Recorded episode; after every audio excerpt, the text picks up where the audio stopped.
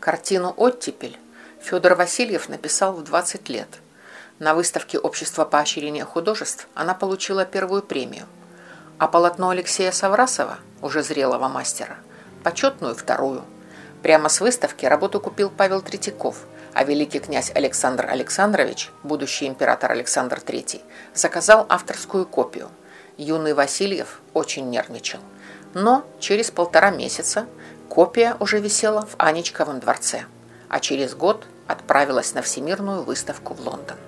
The Morning Post заявила, «Мы желали бы, чтобы господин Васильев приехал в Лондон и написал бы наши улицы во время быстрой оттепели, потому что мы уверены, что никто бы не написал их так, как он. Взгляните на его отличную картину «Оттепель» и скажите, не он ли настоящий артист для этой задачи. Вместе с мировой славой это произведение принесло автору беду. Сильная простуда во время работы над эскизами перешла в туберкулез. Художник умер в Ялте в 23 года. А его оттепель с рыхлым снегом, половодьем и хмурым низким небом наравне с грачами Саврасова навсегда стала символом русской весны, классикой лирического пейзажа. На минуточку.